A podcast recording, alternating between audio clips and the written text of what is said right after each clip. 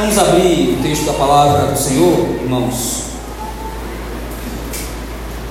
No livro do Êxodo, segundo livro da lei de Moisés.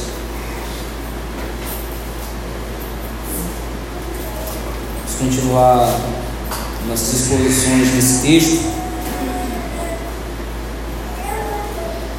Livro do Êxodo, o capítulo 7. Os versículos de 14 até o 25, percorrendo e finalizando este capítulo.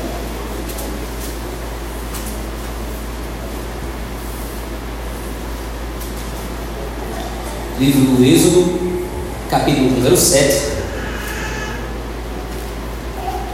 versículos de 14 ao 25. Assim nos diz o texto da palavra do Senhor. Disse o Senhor a Moisés: O coração de Faraó está obstinado, recusa deixar ir o povo. Vai ter com Faraó pela manhã, ele sairá às águas. Estarás à espera dele na beira do rio, tomarás na mão o bordão que se tornou em serpente. E lhe dirás: O Senhor, Deus dos Hebreus, me enviou para te dizer: Deixa ir o meu povo para que me sirva no deserto, e até agora não me tens ouvido. Assim diz o Senhor Nisto saberás que eu sou o Senhor. Com este bordão que tenho na mão, ferirei as águas do rio e se tornarão em sangue. Os peixes que estão no rio morrerão. O rio cheirará mal, e os egípcios terão nojo de beber a água do rio. Disse mais o Senhor a Moisés: Dize a Arão: Toma o teu bordão e estende a mão sobre as águas do Egito, sobre os seus rios, sobre os seus canais, sobre as suas lagoas e sobre todos os seus reservatórios para que se tornem em sangue. Haja sangue em toda a terra do Egito, tanto nos vasos de madeira como nos de pedra. Fizeram, pois, Moisés e Arão como o Senhor lhes havia ordenado. Arão, levantando o bordão, feriu as águas que estavam no rio, à vista de Faraó e seus oficiais, e toda a água do rio se tornou em sangue. De sorte que os peixes que estavam no rio morreram, o rio cheirou mal, e os egípcios não podiam beber a água do rio, e houve sangue por toda a terra do Egito. Porém, os magos do Egito fizeram também o mesmo com as suas ciências ocultas, de maneira que o coração de Faraó se endureceu e não os ouviu como o Senhor tinha dito. Virou-se Faraó e foi para casa, nem ainda isso considerou o seu coração. Todos os egípcios cavaram junto ao rio para encontrar água que beber, mas das águas do rio não podiam beber. Assim se passaram sete dias depois que o Senhor feriu o rio. Amém. Vamos orar ao Senhor nas cruz. Deus Todo-Poderoso, este é o texto sagrado que o Senhor inspirou Moisés a escrever. Assim oramos ao Espírito Santo, Senhor e Mestre da Escritura. Que assim como o Senhor inspirou Moisés a escrever esse texto, que o Senhor nos ilumine o entendimento para que possamos compreender. Esta é a tua palavra, Senhor a verdade. Pastoreia-nos por meio dela. Repreende-nos, consola-nos, exorta-nos para a tua glória e benefício da tua igreja. É assim que nós oramos, Senhor. No nome de Cristo Jesus, teu Filho bendito. Amém.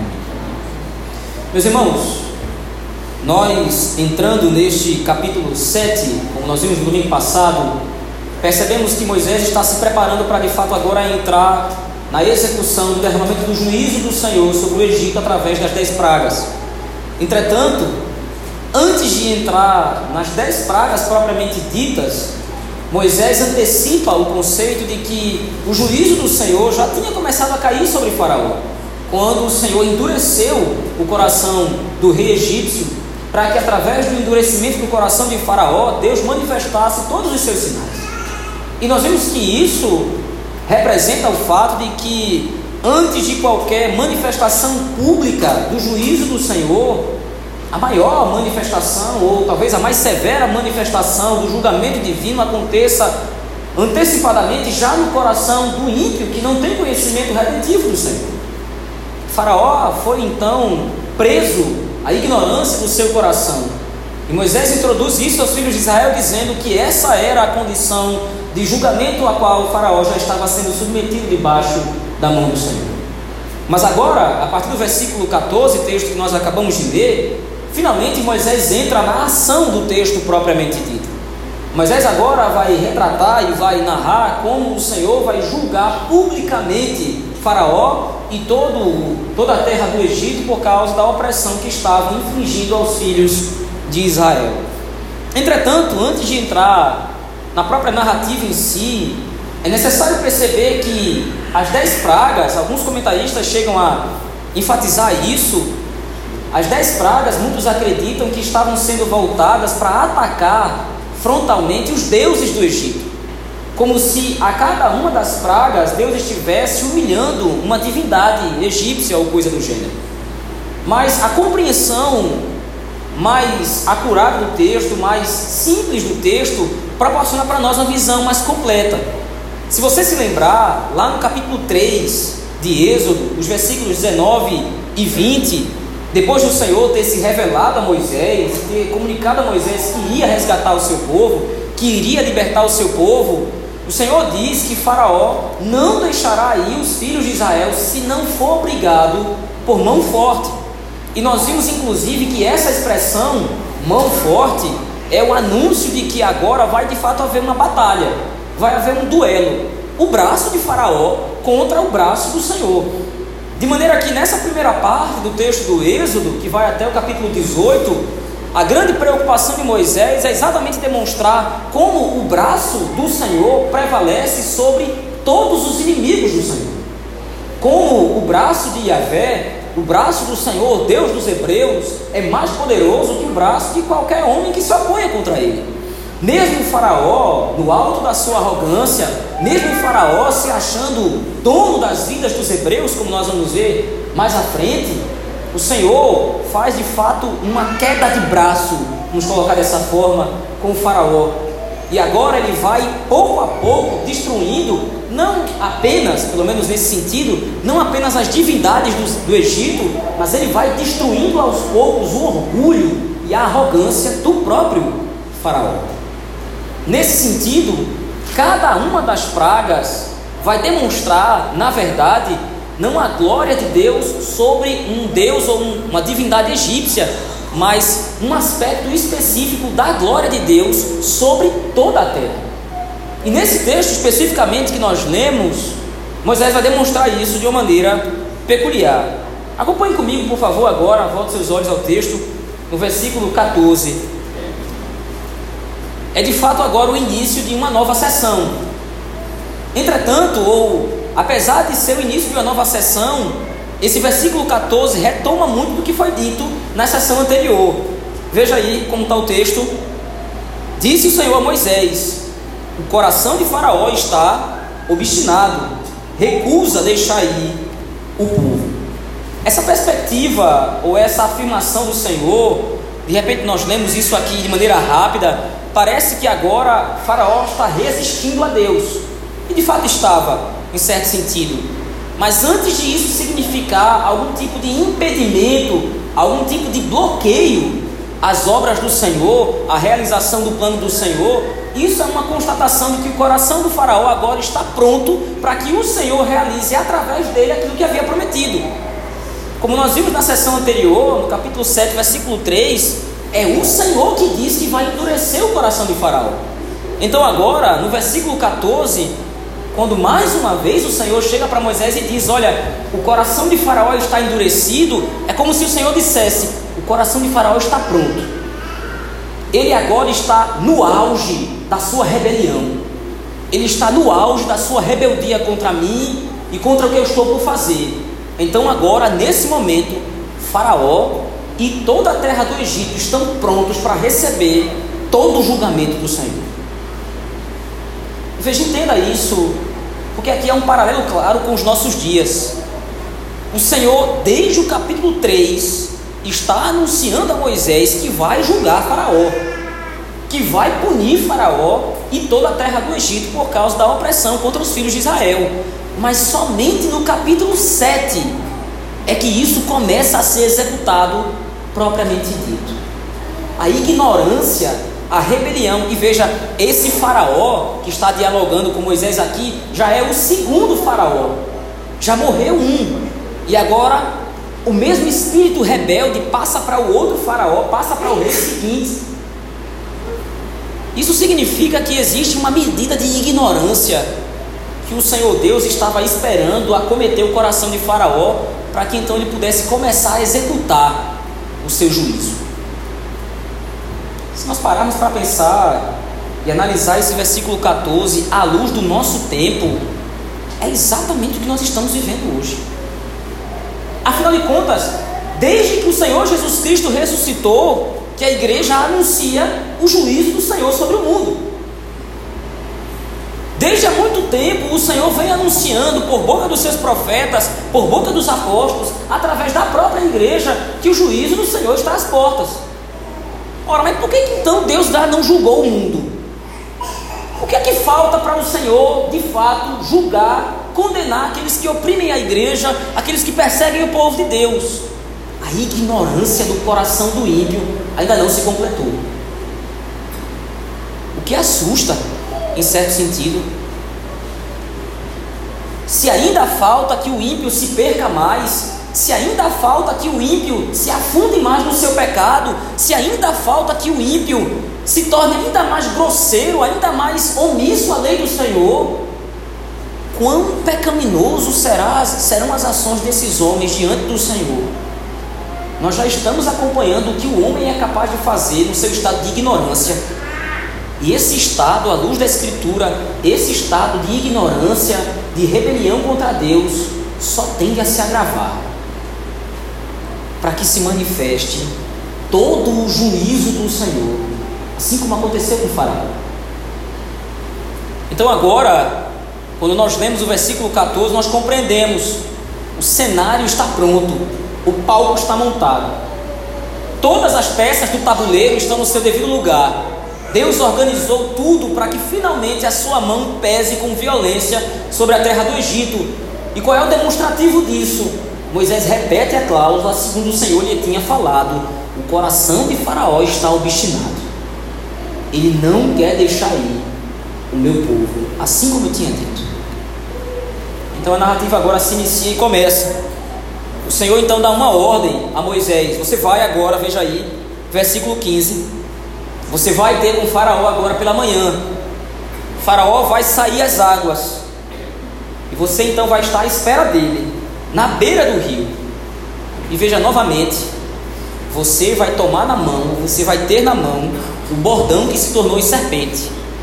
Todas as vezes agora, lembre disso, inclusive nos próximos domingos, todas as vezes então que agora esse termo, essa expressão de que o cajado de Moisés está na mão dele, isso é um símbolo e um indicativo não somente do poder do Senhor que vai executar o seu juízo contra Faraó, mas da ignorância de Faraó. Porque foi o próprio cajado que se transformou em serpente, e mesmo o Faraó vendo aquilo, ele ignorou.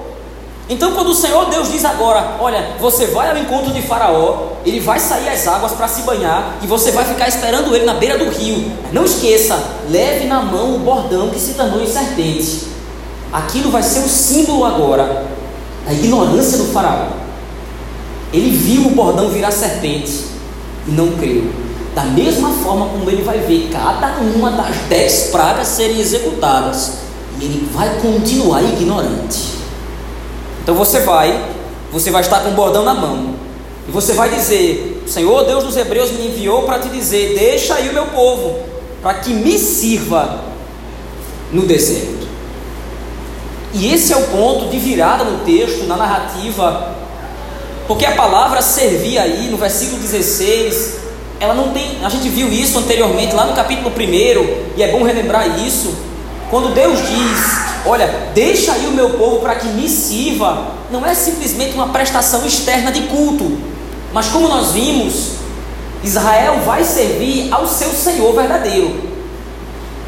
E Faraó quer roubar o lugar do Senhor.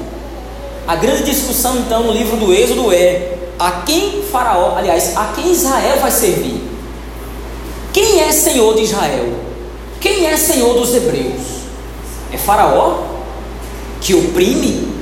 que massacra o povo com a escravidão, ou é o Senhor que liberta o seu povo? Então agora o Senhor Deus diz: Olha, faz tempo que eu estou dizendo para você, deixe o meu povo para que me sirva. Eu sou o Senhor dos Hebreus. Eles são o meu povo, a descendência de Abraão, meu filho. Eu vou cumprir no meu povo a minha aliança, eu vou cumprir no meu povo o meu pacto. Deixa eles irem porque eles são meus, eles são minha propriedade exclusiva. Mas até agora você não tem ouvido isso. Até agora você se manteve com o coração endurecido. Então, agora no versículo 17, o Senhor sentencia a Faraó a primeira praga. Assim diz o Senhor: Nisto saberás que eu sou o Senhor. Com este bordão que tenho na mão, ferirei as águas do rio, se tornarão em sangue. Os peixes que estão no rio morrerão o rio cheirará mal, e os egípcios terão nojo de beber a água do rio. Aqui nós precisamos compreender um pouco da cultura do Egito para que nós possamos compreender o que significa essa praga de fato. O rio Nilo, ainda hoje é assim, é o rio mais importante do Egito. E nesse momento da história do povo egípcio, acreditava-se que o rio Nilo era a fonte de vida para todo o Egito. Os egípcios acreditavam que a vida teria começado ali, à beira do rio Nilo. Os deuses teriam se reunido e a partir do próprio rio Nilo, a partir, a partir das próprias águas do Nilo, é que os deuses teriam criado a vida, o homem, os animais, os vegetais, tudo então foi criado ali, a partir do rio Nilo. Então, o Nilo não era somente um meio de sobrevivência. Grande parte da agropecuária, grande parte da plantação, grande parte da economia do Egito se sustentava a partir do próprio rio, mas não somente isso, era um símbolo sagrado de fato. Como disse, o rio Nilo simbolizava a vida do Egito. E agora então o que o Senhor está dizendo é: eu vou matar o Nilo. eu vou matar aquilo que vocês acham que é a fonte de vida. E veja a imagem que Moisés usa, na verdade, a imagem que Deus usa falando com Moisés, e conforme Moisés registra, é uma imagem muito peculiar. Veja aí, por favor, o versículo 18, preste bem atenção. Deus disse que vai ferir as águas do Nilo, vai ferir as águas do rio, os peixes que estão no rio morrerão, o rio cheirará mal, e os egípcios terão nojo de beber da água do rio. A imagem do texto, a perspectiva agora, o texto apela para a nossa imaginação. O que Deus deseja fazer agora e o que ele fez através de Moisés foi simplesmente transformar o rio Nilo num cadáver. Aquilo que era a fonte de vida, aquele rio que era belíssimo, que era cultuado inclusive pelos egípcios, vai se transformar agora num cadáver. O rio, os peixes do rio vão morrer, não vai mais haver vida no rio. O rio vai cheirar mal, como se estivesse morto, apodrecido.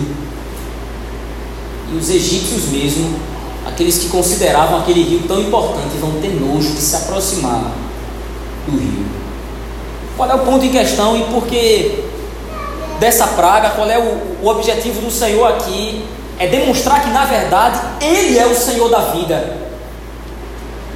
A vida não está no Nilo, a vida não está no Egito, e portanto a vida não está debaixo do controle de Faraó.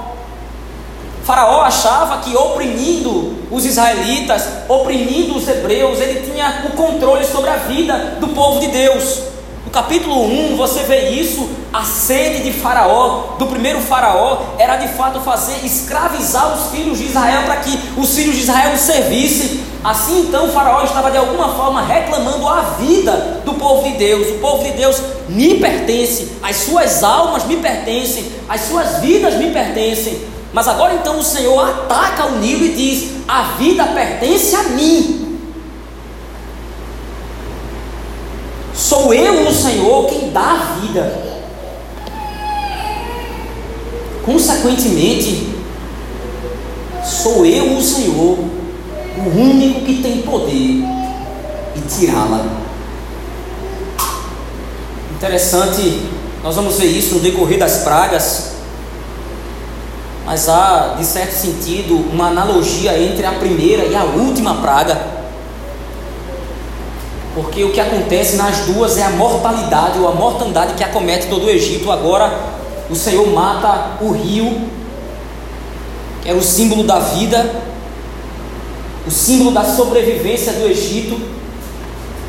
E na última praga, como nós veremos, o Senhor mata o primogênito do filho de Faraó, ou o primogênito de Faraó, e de todos os egípcios, do animal até o filho de Faraó que se assenta no seu trono.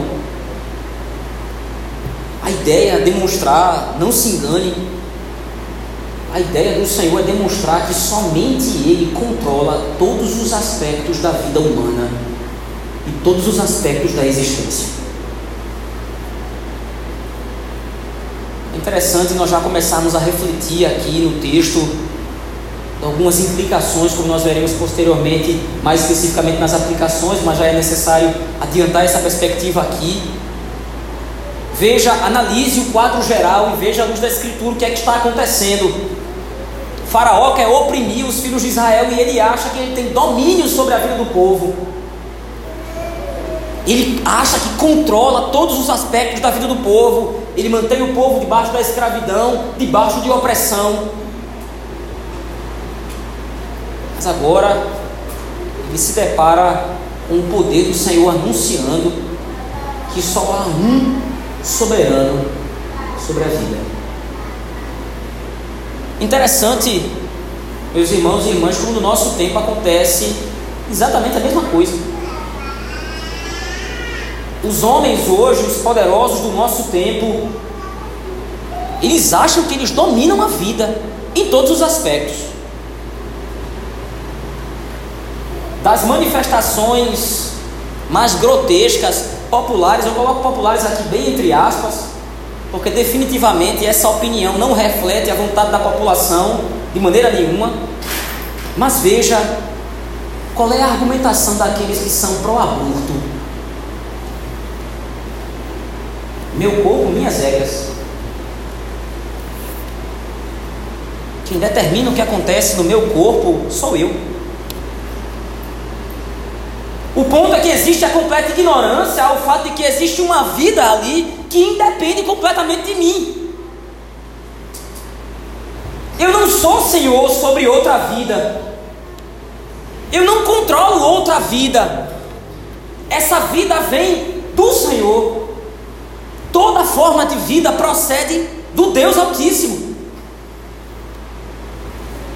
Mas veja como as pessoas elas argumentam a favor dessa atrocidade, como que reclamando algum tipo de controle sobre a vida. A pastor, me parece que é um salto muito grande sair de Êxodo 7 para falar sobre aborto, mas entenda, na raiz do problema há o mesmo sentimento, o sentimento que habitou o coração de Faraó, de domínio sobre a vida, um homem querer controlar a vida de outros homens, de achar que pode arbitrar sobre a vida de outros homens, é o mesmo sentimento que está no coração de muitos hoje.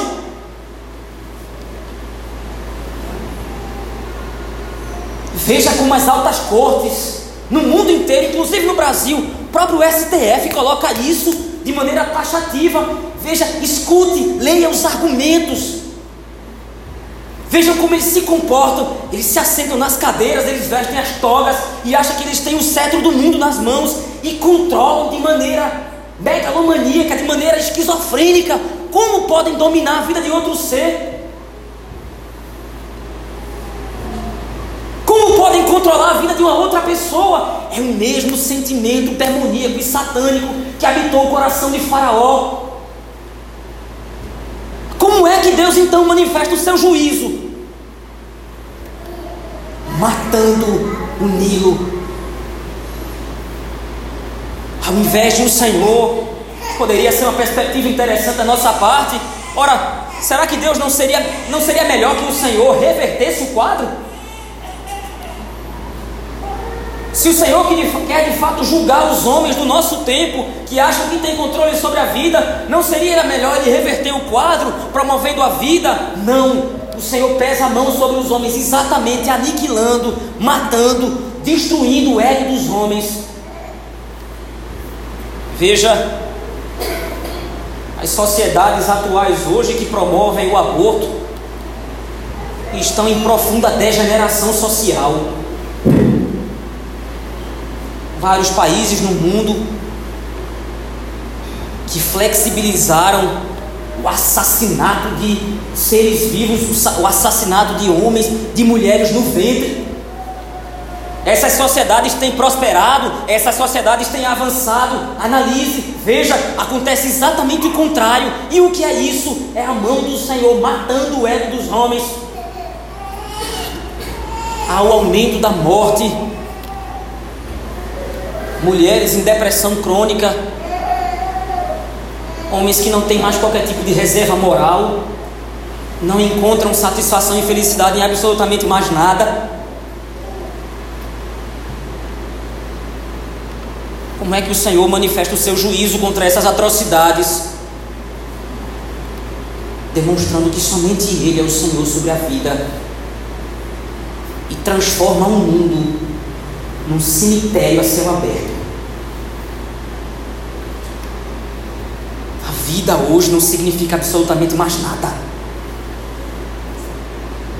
Se de repente você matar um arara azul, você vai preso. Se você chutar um cachorro, você vai preso. Se você assassinar uma criança no ventre, você é aplaudido de pé. Você está manifestando a sua liberdade. Você está manifestando o seu direito de existência. Você está manifestando a sua autonomia. É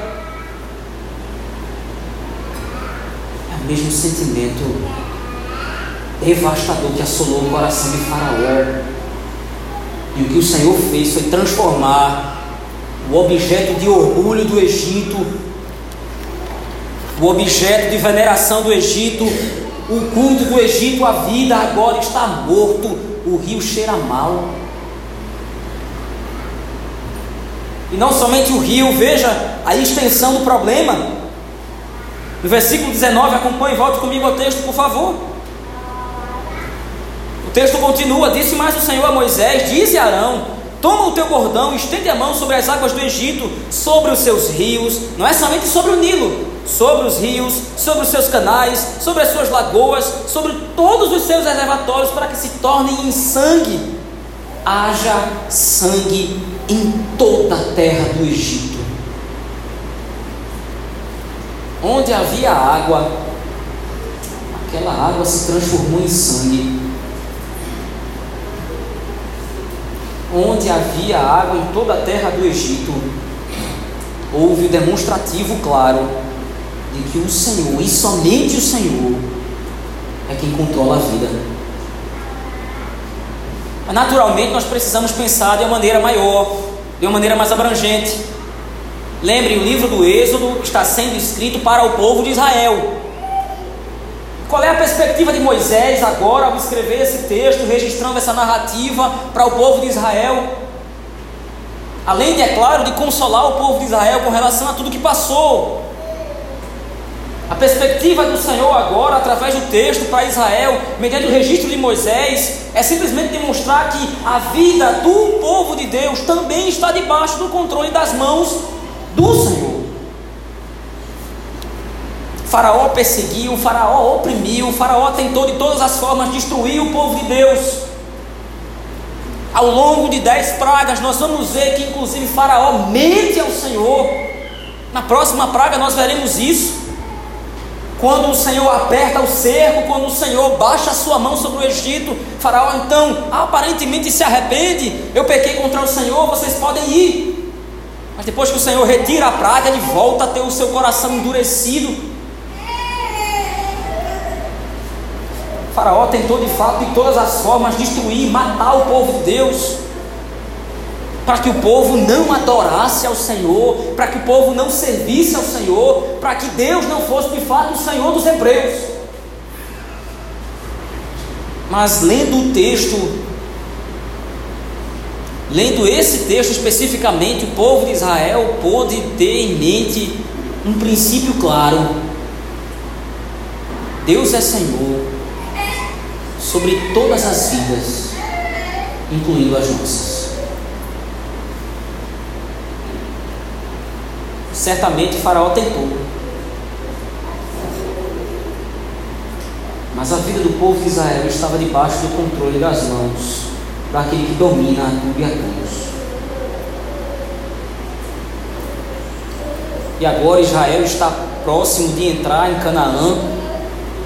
Se você, se você se lembrar bem do episódio dos dez espias, os doze na verdade, os doze espias vão espiar a terra e dez espias dizem: Nós não podemos com aqueles povos. São mais altos do que nós, são mais fortes do que nós, têm um aparato militar melhor do que o nosso. Nós não podemos invadir a terra de Canaã. E somente dois espias dizem: Mas o Senhor é o nosso Deus. Nós precisamos compreender, aprender e guardar no nosso coração essa verdade, meus irmãos e irmãs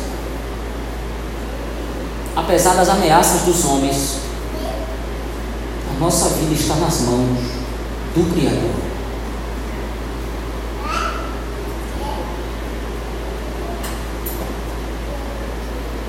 Interessante, certa feita o Senhor Jesus Cristo conversando com seus discípulos, ele diz: Olha, não temam os homens,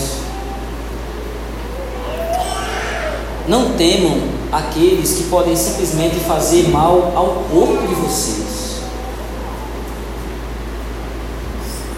Os homens podem matá-los, como de fato aconteceu com muitos apóstolos, como nós vimos hoje pela manhã. Os homens podem matar vocês, eles podem torturar vocês, eles podem fazer humilhar vocês, oprimir, mas vocês não devem temer os homens eles só podem ferir o corpo.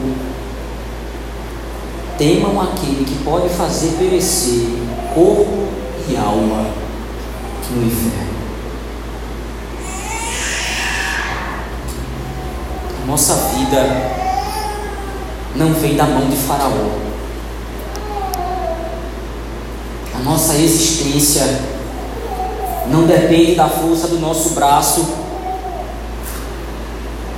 nossa vida, a vida dos nossos filhos, a vida dos nossos familiares, a vida da igreja do Senhor de um modo geral, a vida humana de um modo geral não depende dos homens.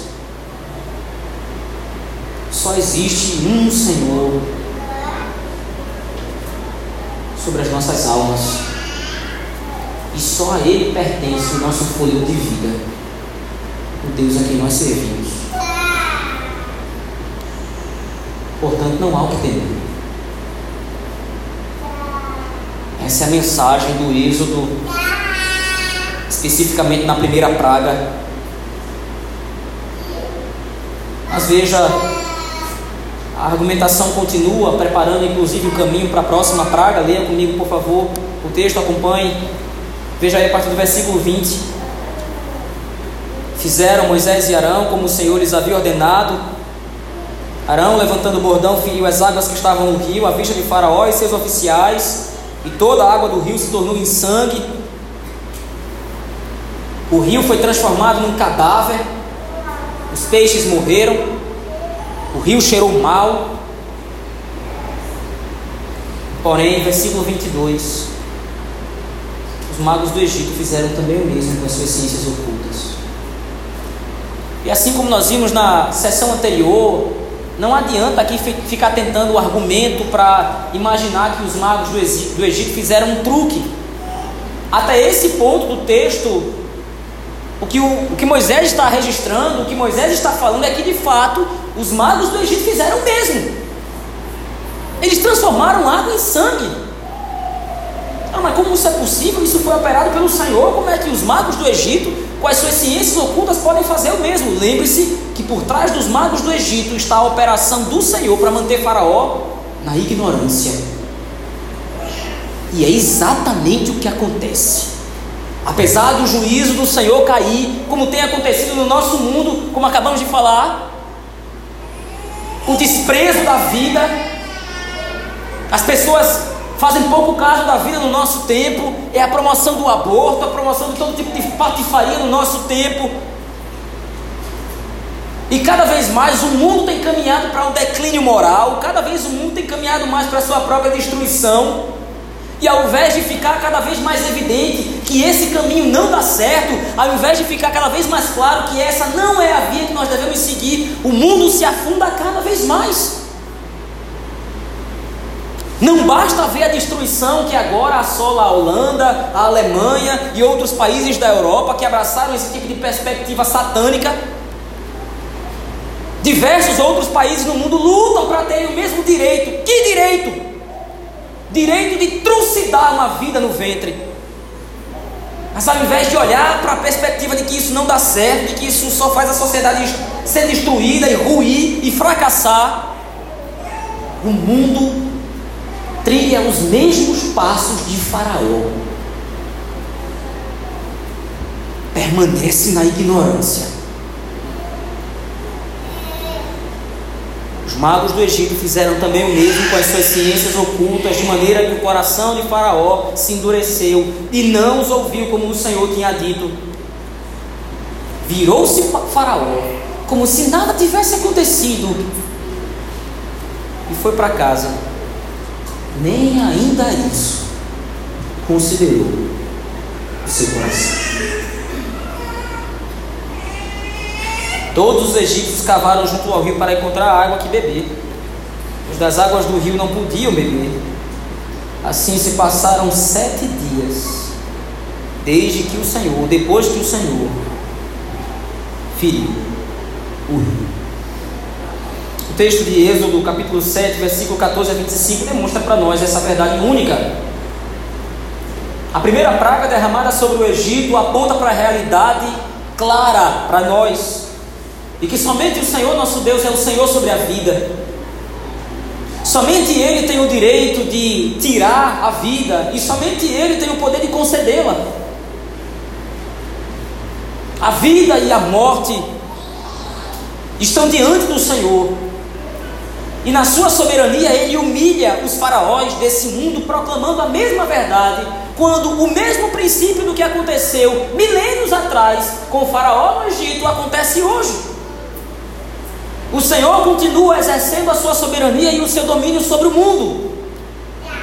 O juízo do Senhor tem caído sobre esse mundo e o que nós estamos vendo, o crescimento da mortalidade, da morte, da destruição, a degeneração da sociedade é um, um exemplo claro e um símbolo evidente de que o Senhor está já julgando este mundo. Por outro lado, o mesmo texto tem uma perspectiva positiva para nos apresentar. Já dissemos anteriormente: se o Senhor é Senhor sobre a vida, é Senhor sobre todas elas, inclusive a nós. A nossa vida está diante do Senhor. E em Cristo Jesus, seu Filho, nós recebemos vida e vida em abundância. Se o Senhor nos concedeu vida, ninguém a pode tirar de nós. Se o Senhor nos concedeu a graça da vida eterna, absolutamente nenhum faraó nesse mundo pode tirar essa graça e essa bênção de nós. Ainda que nós morramos a vida, morramos a morte terrena, experimentemos a morte terrena, ainda que o nosso corpo mortal, esse corpo que temos agora, ainda que ele se degenere, ainda que o nosso coração desfaleça nesse mundo, está nos aguardando um novo céu e nova terra onde a vida flui em abundância E nós confiamos no braço do Senhor que se estende contra os faraós desse mundo, demonstrando essa realidade clara. O mundo perece e morre como um cadáver. Já falamos isso aqui em outro momento, em outras ocasiões. A igreja do Senhor todos os dias, quando você, enquanto você volta para sua casa, enquanto você vai comprar pão na padaria, quando você de repente vai trabalhar, o que você está fazendo é passear num cemitério Todos à sua volta que não têm Cristo Jesus estão absolutamente mortos. E o que acontece, como nós veremos nas narrativas posteriores, é que enquanto o Senhor Deus executa a sua praga sobre o Egito, o arraial dos hebreus está intacto. Enquanto há morte nesse mundo, enquanto há destruição nesse mundo, no meio da igreja a vida flui com abundância. Quero concluir aqui, meus irmãos.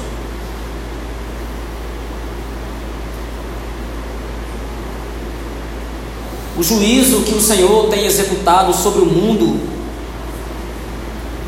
não demonstra somente a fúria do Senhor contra o pecado.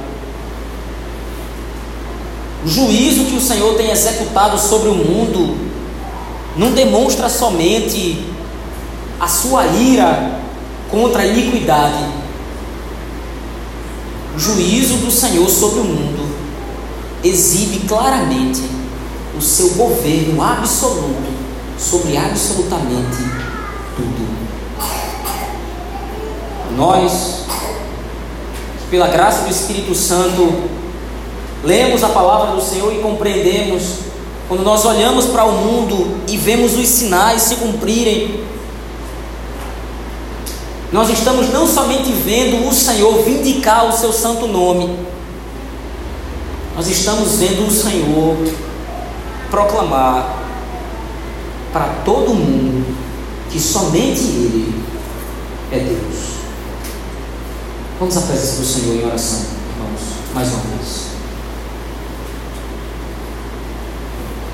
Pai poderoso, Só tu és Senhor. O Senhor mostrou isso quando matou o rio Nilo.